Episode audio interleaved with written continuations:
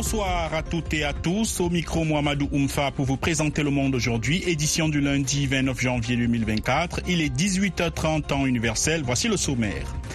La CDAO se dit prête à une solution négociée après le retrait du Mali, du Burkina et du Niger. L'Union européenne regrette la décision du Mali de mettre fin aux accords d'Alger et dénonce le refus du Niger de laisser entrer une de ses chefs de mission. L'Italie accueille un sommet pour l'Afrique pour y présenter son New Deal. Les États-Unis promettent des représailles après une attaque de drone en Jordanie. Ne manquez pas la page spéciale de ce journal consacrée à la Coupe d'Afrique des Nations de football. C'est dans quelques instants avec nos envoyés spéciaux en Côte d'Ivoire Bagassi Koura et Yakuba Wedrogo.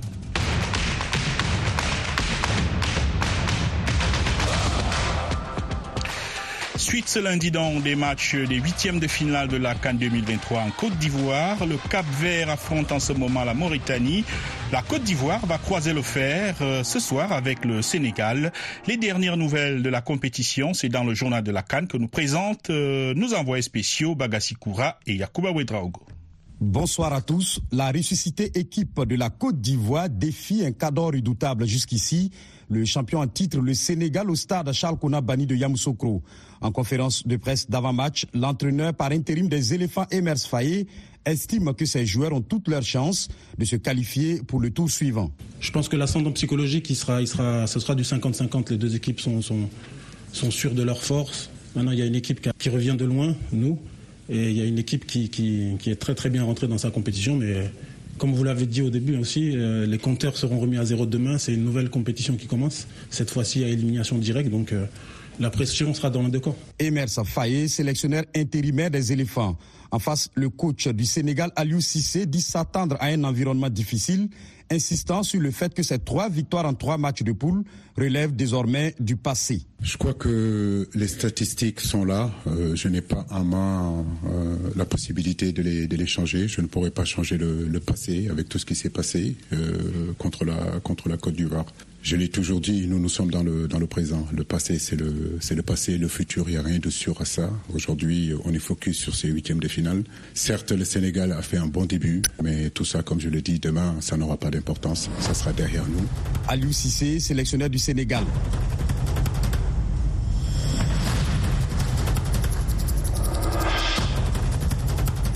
Deux affiches des quarts de finale sont connues. La République démocratique du Congo va affronter la Guinée le 3 février. En effet, hier, en huitième de finale, le Sili national s'est imposé devant le Salang national au stade Alassane Ouattara d'Ebempe 1 à 0. Un but signé Bayo à la 98e minute de jeu, suffisant au bonheur des fans guinéens qui ont pris d'assaut les gradins du stade d'Ebempe. Les peuples de victoire c'est pour les Guinéens, c'est là pour la Guinée. Vraiment, aujourd'hui c'est la joie. On a vengé notre voisin, la Côte d'Ivoire. Allez, vas-y, Sili de Guinée, ramenez la coupe à la maison. Non, on veut la coupe seulement, rien que la coupe. Allez, vas-y, Sili national, Sili national. Cette fois-ci, c'est pour la Guinée. C'est la Guinée qui gagne, mais c'est l'Afrique qui gagne. Veuillez Afrique, big up. Les Guinéens ont souffert avant de venir à bout de la Guinée équatoriale, qui est restée bien en place malgré l'expulsion de Federico Bicoro à la 55e minute. Pour le coach Kaba Diawara, cette victoire réconforte ses poulains. Mais le moral, euh, franchement, il est au top. Après une victoire euh, comme ça, à l'arraché, j'ai envie de dire, dans le contexte que l'on connaît, on arrive à, gagner. Euh, voilà, mais maintenant, il faut bien récupérer pour le prochain match. Kaba Diawara, sélectionneur de la Guinée. Je le disais, le Sili national va affronter la RDC qui est venue à bout de l'Égypte au tir au but après un score d'un but partout à l'issue du temps réglementaire et des prolongations. Notre envoyé spécial à San Pedro, Amin Birouk, a suivi cette rencontre. L'attente des Congolais a été longue. Elle a duré 50 ans entre le dernier succès des Léopards devant l'Égypte en phase finale de la Cannes et cette qualification pour les quarts de finale de l'édition qui se déroule actuellement en Côte d'Ivoire. À l'époque, les coéquipiers de Kidoumou avaient damé le pion à ceux de Hassan Shahata en demi-finale, 3-2 après prolongation. Un demi-siècle plus tard, les hommes de Sébastien de Sabre ont dû attendre la fatidique séance des tirs au but pour forcer leur destin. Globalement, ils ont été plus entreprenants que les Égyptiens, avec notamment un Méchac intenable sur son côté droit. Leurs efforts étaient d'ailleurs récompensés à la 37e minute via Wissa. Mais les Pharaons ont la notion de compétitivité dans leur ADN, comme le prouve l'égalisation obtenue sur pénalty avant la pause par le Nantais Mustafa Mohamed. Après le repos, les joueurs de la RDC continuent à pousser, mais en vain, face à un adversaire bien retranché en défense. Les prolongations ne changeaient rien à la donne, en dépit de l'expulsion du défenseur de Pyramide Saboul Foutour. Les tirs au but devaient donc départager les deux sélections et donner un sens à l'histoire des confrontations entre les deux pays. Soit elle mettait fin à la malédiction congolaise, ou elle confirmait la supériorité égyptienne. Visiblement, l'adresse et le sang-froid étaient cette fois-ci du côté des coéquipiers de Mbemba, qui l'emportaient par neuf tentatives à huit. L'Égypte quitte la Cannes par la petite porte. Désormais, les chances du football d'Afrique du Nord se limitent au seul Maroc, qui sera opposé mardi prochain à l'Afrique du Sud. La RDC, quant à elle, retrouvera en quart de finale la Guinée dans un duel vintage entre deux pays qui ont marqué la Coupe d'Afrique des Nations dans les années 70 depuis San Pedro. Amine Birouk pour la VO Afrique. Merci Amine. Avant Guinée-RDC, le premier quart de finale mettra aux prises le vendredi 2 février le Nigeria vainqueur du Cameroun 2 à 0 et l'Angola qui a battu la Namibie 3 0. Yakuba Widraugo, Bagassi Koura, Yamoussoukro pour VO Afrique. Merci beaucoup Yakuba Ouedraogo et Bagassi Koura, envoyés spéciaux de VOA Afrique en Côte d'Ivoire. Toutes les informations sur la Cannes 2023, c'est sur notre site web voaafrique.com et sur nos différentes plateformes digitales. La suite du journal, les autorités de transition au Burkina Faso, au Mali et au Niger ont annoncé hier le retrait sans délai de leur pays de la CDAO, une annonce qui a déclenché des manifestations de soutien dont une à Niamey. Claire Morin-Gibourg nous en dit plus. Les dirigeants respectifs des trois États sahéliens ont décidé le retrait sans délai en toute souveraineté, répondant aux attentes, préoccupations et aspirations de leur population, affirme un communiqué commun lu sur les médias d'État des trois pays. La CDAO dit attendre encore la notification formelle et directe de cette décision, mais précise qu'elle reste engagée à trouver une solution négociée à l'impasse politique. Des centaines de personnes se sont rassemblées à Niamey pour apporter leur soutien, brandissant des pancartes anti-CDAO ainsi que des drapeaux de la Russie. Cette décision peut avoir des effets considérables pour la circulation des biens et des personnes pour ces trois pays enclavés sans accès à la mer. Le traité de la CDAO stipule que tout État désireux de se retirer doit se conformer à ses obligations pendant un an après notification. La demande de retrait peut également être retirée durant cette période. Au moins 52 civils et deux casques bleus ont été tués dans plusieurs attaques à caractère ethnique samedi et dimanche dans la région d'Abié, zone pétrolifère frontalière contestée entre le Soudan et le Soudan du Sud. 64 autres personnes seraient grièvement blessées, a déploré dans un communiqué la force intérimaire des Nations Unies qui se dit préoccupée par la poursuite des affrontements intercommunautaires. Selon l'autorité administrative d'Abié, des jeunes armés de l'ethnie des Dinkatwik venus de l'état voisin du et des rebelles ont mené samedi plusieurs attaques. Habillé théâtre régulier d'affrontements et placé sous la protection de l'ONU depuis l'indépendance du Soudan du Sud, l'ONU a réitéré son appel à une enquête rapide afin que les auteurs de ces attaques répondent de leurs actes. L'ANC, au pouvoir en Afrique du Sud, a annoncé ce lundi suspendre l'ex-président du pays, Jacob Zuma, qui a indiqué le mois dernier qu'il ferait campagne pour un autre mouvement en vue des prochaines élections. Zuma et d'autres dont la conduite est en conflit avec nos valeurs et nos principes se retrouveront en dehors du Congrès national africain, a déclaré Fikile Mbalula, le secrétaire général de l'ANC, parti qui gouverne le pays depuis la fin de l'apartheid. Le procès de Pascaline Bongo, fille aînée du défunt du président gabonais Omar Bongo et sœur du président déchu Ali Bongo, s'est ouvert ce lundi à Paris. Madame Bongo était présente à l'audience pour répondre des faits de soupçons de corruption passive et qui lui sont reprochés. Plus de précisions avec Nani Talani. Pascaline Bongo, 67 ans, est jugée pour des soupçons de corruption passive au Gabon en 2010 et 2011. Directrice de cabinet de son père jusqu'à sa mort en 2009, puis collaboratrice de son frère Ali, renversée par un coup d'État en août dernier, Pascaline Bongo est soupçonnée d'avoir accepté d'intervenir en faveur de la société française Aegis Route dans l'attribution de marchés publics contre la promesse de 8 millions d'euros. son avocate Corinne Dreyfus-Schmid a plaidé pour la nullité complète de la procédure, saluant au passage une femme courageuse qui n'a pas hésité à faire plus de 6000 km pour comparaître devant un tribunal français. Pascaline Bongo n'est pas le Gabon, c'est une femme seule, a soutenu son avocate, contestant la compétence de la justice française pour juger des faits qui datent de 14 ans au Gabon et par une personne de nationalité gabonaise qui, à l'époque des faits, n'était pas à la tête de l'État. Pascaline Bongo comparaissait aux côtés de quatre représentants des GIS-Routes poursuivis pour corruption active, ainsi qu'une avocate française et l'homme d'affaires Frank Ping, fils de l'ex-ministre gabonais et ex-président de la Commission de l'Union africaine Jean Ping, poursuivi pour complicité de corruption passive d'agents publics étrangers. L'Union européenne a dénoncé ce lundi le refus du Niger de laisser entrer sur son territoire la chef de le Cap Sahel Niger, une mission de sécurité européenne à laquelle Niamey a décidé de mettre fin en décembre. L'Union européenne prend note du refus pur et simple d'accorder l'accès au territoire nigérien à la juge allemande Katia Dominique, chef de cette mission qui œuvre depuis 2012 au renforcement de la sécurité intérieure du pays, a indiqué une porte-parole de la Commission européenne.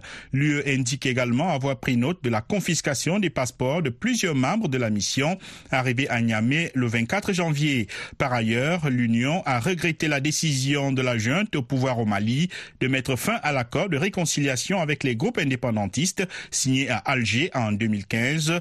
L'Union européenne reste convaincue que le dialogue doit être privilégié pour aplanir les différends, les différents et favoriser l'instauration d'une paix durable au Nord Mali, indique un communiqué de la porte-parole du chef de la diplomatie de l'Union européenne, Joseph Borrell. L'Italie accueille en ce moment à Rome un sommet des dirigeants africains où la première ministre Giorgia Meloni a annoncé un important plan d'aide au continent en échange d'une coopération accrue en matière de migration. Les détails avec Dili Dico. L'enjeu de la conférence, présenter le plan Mattei avec une dotation initiale de plus de 5,5 milliards d'euros, a déclaré la première ministre Meloni, sans préciser sur combien d'années ce montant serait étalé. Le président de la Commission de l'Union africaine, Moussa Faki Mahamat, a déclaré Nous aurions souhaité avoir été consultés avant assurant toutefois que l'Afrique est disposée à discuter le contenu et les modalités de sa mise en œuvre. L'Italie, qui préside le G7, s'est engagée à faire du développement de l'Afrique un thème central de son mandat, en partie pour accroître son influence sur le continent, où des puissances comme la Chine, la Russie, la Turquie et l'Inde ont accru leur poids politique. Arrivée au pouvoir en 2022 sur un programme anti-migrant, la chef du gouvernement italien espère faire de l'Italie un pont entre l'Europe et l'Afrique. La France et la Chine en 2021, puis la Russie en 2023 ont également organisé des sommets avec l'Afrique. VOA Afrique à Washington, vous êtes à l'écoute du monde aujourd'hui. Ici aux États-Unis, la Maison-Blanche promet une réponse très conséquente à l'attaque d'un drone sur une base en Jordanie qui a tué trois soldats américains. Le président Joe Biden blâme des militants soutenus par l'Iran. Le point avec Rosine Mounezero. Bien que Washington soit encore en train de rassembler les faits, nous savons que cet attentat a été perpétré par des groupes militants radicaux soutenus par l'Iran et opérant en Syrie et en Irak, a déclaré hier Joe Biden, s'engageant à ce que tous les responsables rendent des comptes au moment et de la manière que nous aurons choisi. La réponse de Washington sera très importante, a déclaré lundi le porte-parole du Conseil de sécurité nationale, John Kirby, mais n'a pas voulu s'exprimer sur les options envisagées ou si des cibles à l'intérieur de l'Iran sont sur la table. L'Iran a réfuté toute implication dans cette attaque et affirmé qu'il ne recherche pas l'expansion du conflit au Moyen-Orient. L'attaque n'a pas encore été revendiquée, mais dimanche, la résistance islamique en Irak a affirmé avoir lancé trois attaques de drones contre des bases en Syrie, près de la frontière jordanienne. Le porte-parole du Hamas, soutenu par l'Iran, Sami Abu Zouri, a déclaré que l'attentat en Jordanie était un message indiquant que les combats à Gaza risquaient de provoquer une explosion régionale.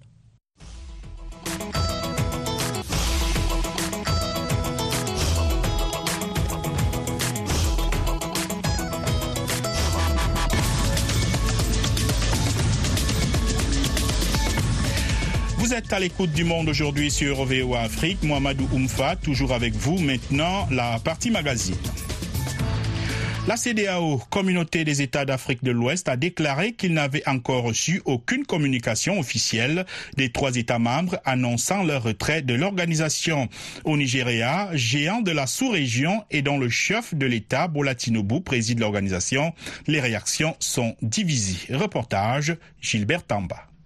Au dernier sommet de la CDAO à Abuja, le bloc avait finalement reconnu la gente nigérienne six mois après le coup d'État à Niamey. Niamey, Bamako et Ouagadougou luttent contre les menaces des groupes djihadistes qui se propagent à travers le Sahel, mais menacent la CDAO de manque de soutien. Pourtant, leur retrait pourrait aussi avoir des conséquences pour les trois alliés, selon l'expert en sécurité Sadiq Garbacheou. Il sera une menace pour les trois pays et aussi pour la zone de CDAO et le Sahel. Il n'est pas dans le plan sécurité, ce n'est pas dans l'intérêt de personne que le CDAO se détruise comme ça. Donc, euh, parce qu'être euh, membre de ce dialogue-là, ça apporte des avantages à tous les pays. Après les récents coups d'État, la CDAO a imposé des sanctions économiques et a suspendu les trois pays de l'Union, provoquant une flambée des prix des denrées alimentaires. Farouk Bibi Farouk, qui enseigne à l'université d'Abuja, parle d'un retour à la réalité. The solution is to look at the uh, ECOWAS protocol itself. La solution est de regarder les protocoles de la CDAO eux-mêmes, de revenir à ses missions fondatrices, d'essayer de réduire l'aspect du développement de nouveaux protocoles qui sont les résultats du vent démocratique qui a soufflé dans les années 80 et revenir à la réalité, c'est-à-dire que nous avons besoin de nous-mêmes et que nous ne sommes pas les inventeurs de la démocratie. Les citoyens de la CDAO sont autorisés à entrer et à sortir gratuitement sans visa pour une durée maximale de 90 jours. Les ressortissants du Mali, du Niger et du Burkina Faso risquent de perdre ces droits, sauf lorsqu'il est couvert par des accords bilatéraux distincts. Une préoccupation pour certains Nigérians comme Bayo Ayojobi, un habitant d'Abuja. Je dirais que c'est une terrible nouvelle pour l'Afrique. et en particulier l'Afrique de l'Ouest. De telles choses déstabilisent notre économie, déstabilisent notre coopération de voisinage car nous sommes liés à ces États et nous avons une coopération militaire, avons une coopération économique. C'est l'une des principales raisons pour lesquelles la CDAO est née. Donc je pense que c'est une très mauvaise nouvelle et j'appelle à une résolution diplomatique et à une réponse très rapide à la sortie annoncée par eux. La sortie du Mali, du Niger et du Burkina Faso du bloc sous-régional pourrait prendre environ un an pour être finalisée. Pour rappel, le Mali, le Burkina Faso et le Niger ont chassé les troupes françaises et les troupes de l'ONU et ont formé une alliance des États du Sahel. Gilbert Tamba pour VOA Afrique, Abuja. Au Togo, le Fonds national de finances inclusives permet aux populations vulnérables d'accéder à des crédits initiaux de 30 000 francs CFA pour des activités génératrices de revenus. Cette politique a permis à des centaines de milliers de femmes de subvenir à leurs besoins et de sortir de la pauvreté. Certaines d'entre elles sont même passées au statut d'entrepreneur avec des crédits de plus de 10 millions de francs CFA. De Lomé, le reportage de notre correspondant Kossi Woussou. Devant son petit étalage de produits céréaliers dans le quartier à Douba, dans la capitale togolaise, Dame Yawa a l'esprit tranquille. Le crédit de 30 000 francs CFA octroyé par le Fonds national d'inclusion financière lui permet de subvenir aux besoins de sa famille. En 2016, j'ai commencé par bénéficier de FNFI. 30 000 francs maintenant, ça m'a aidé par petit commerce. Avec le petit bénéfice que je trouve, ça m'aide à soulager mes enfants à l'école. À l'exemple de Dame Yawa, ce sont de nombreuses femmes togolaises qui se sont réalisées grâce à ce programme. À partir du prêt initial de 30 000 francs, certaines sont devenues des importatrices de produits. Auparavant, c'est les autres dames qui voyageaient payer les choses, venir nous vendre. Mais aujourd'hui, par l'aide de la FNFI, c'est nous-mêmes qui voyageons pour amener et distribuer à ceux qui sont là. Initié en 2014 par les autorités togolaises pour favoriser l'inclusion financière des populations vulnérables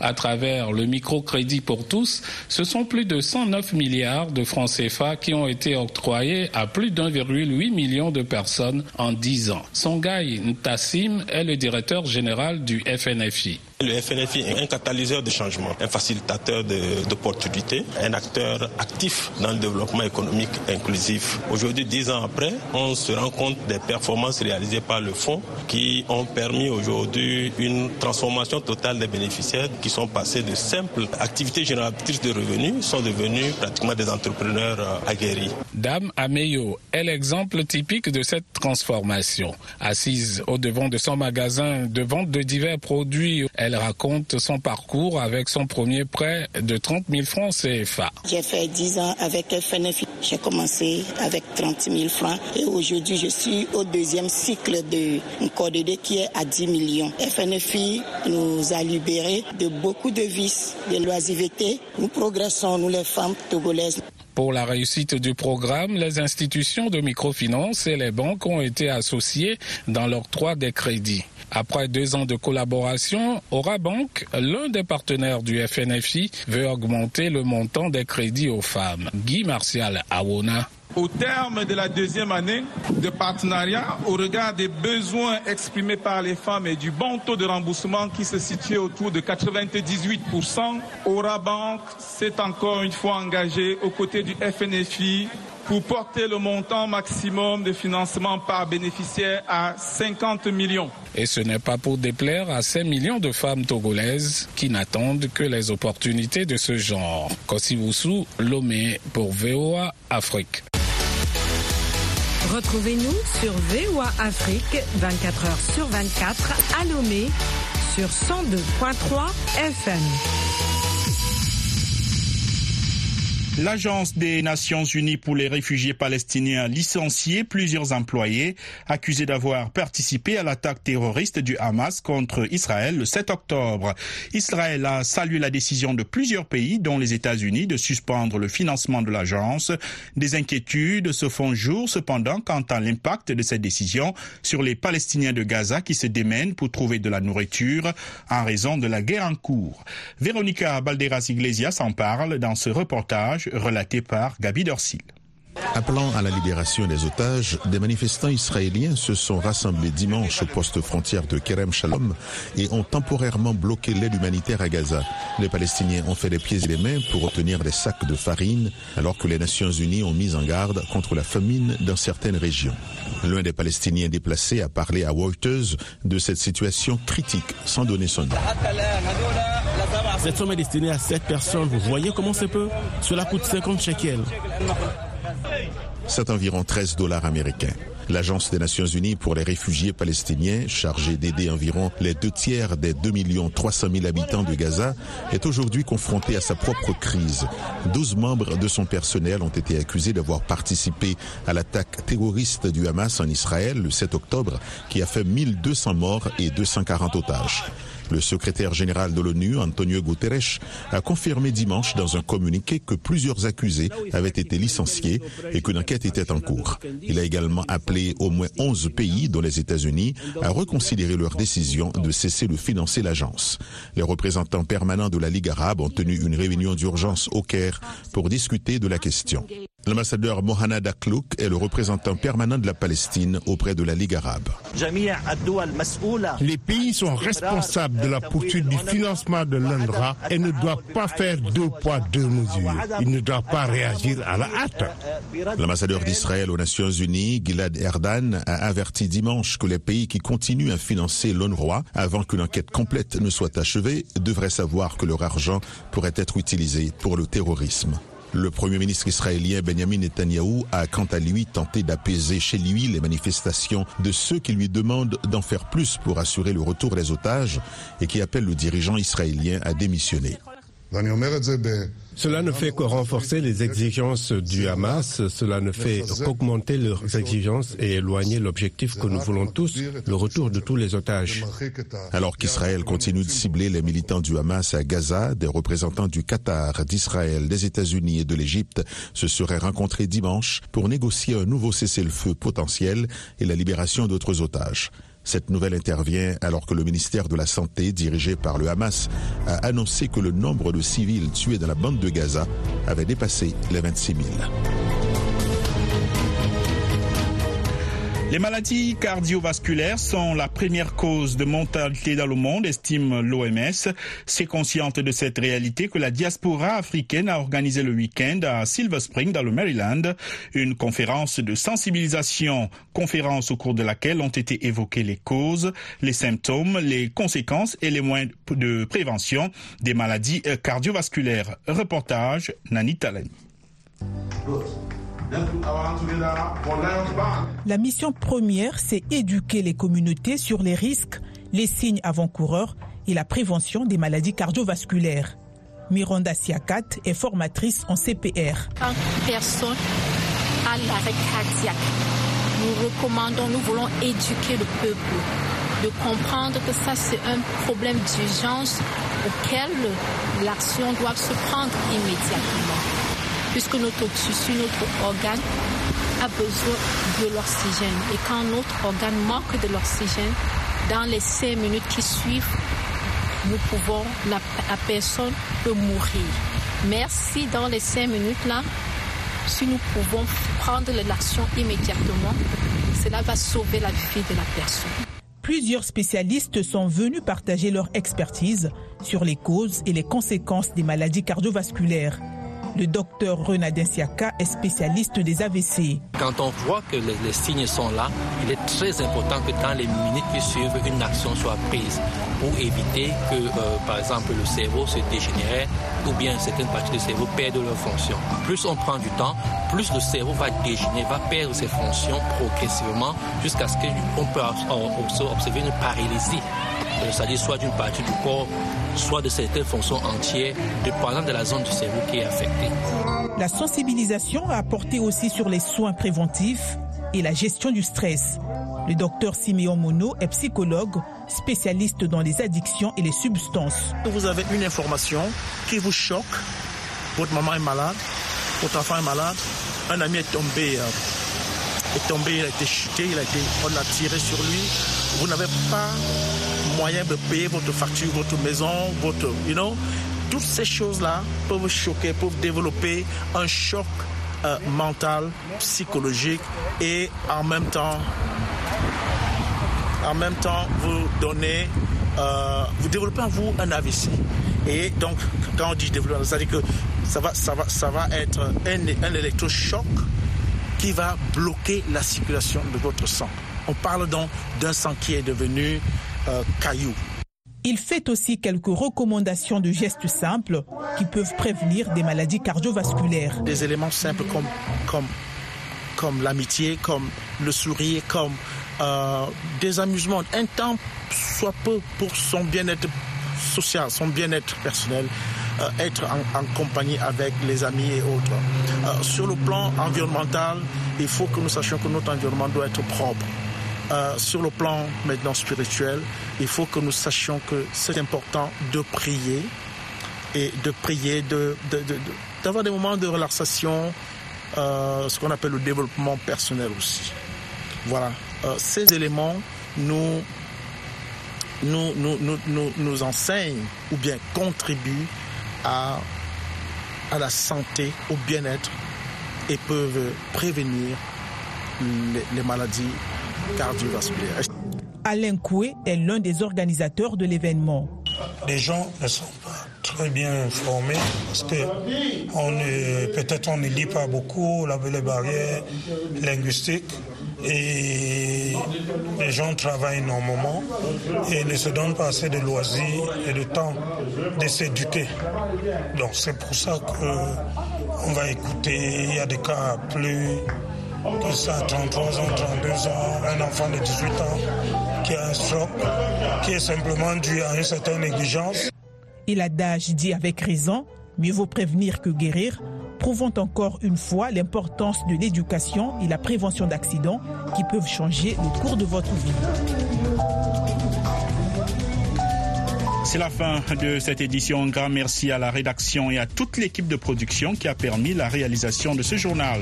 Au micro, Mohamedou Oumfa, ainsi le monde aujourd'hui. Plus d'informations 24 h sur 24, c'est sur notre site internet voaafrique.com. Merci de rester à l'écoute de nos programmes. Au revoir.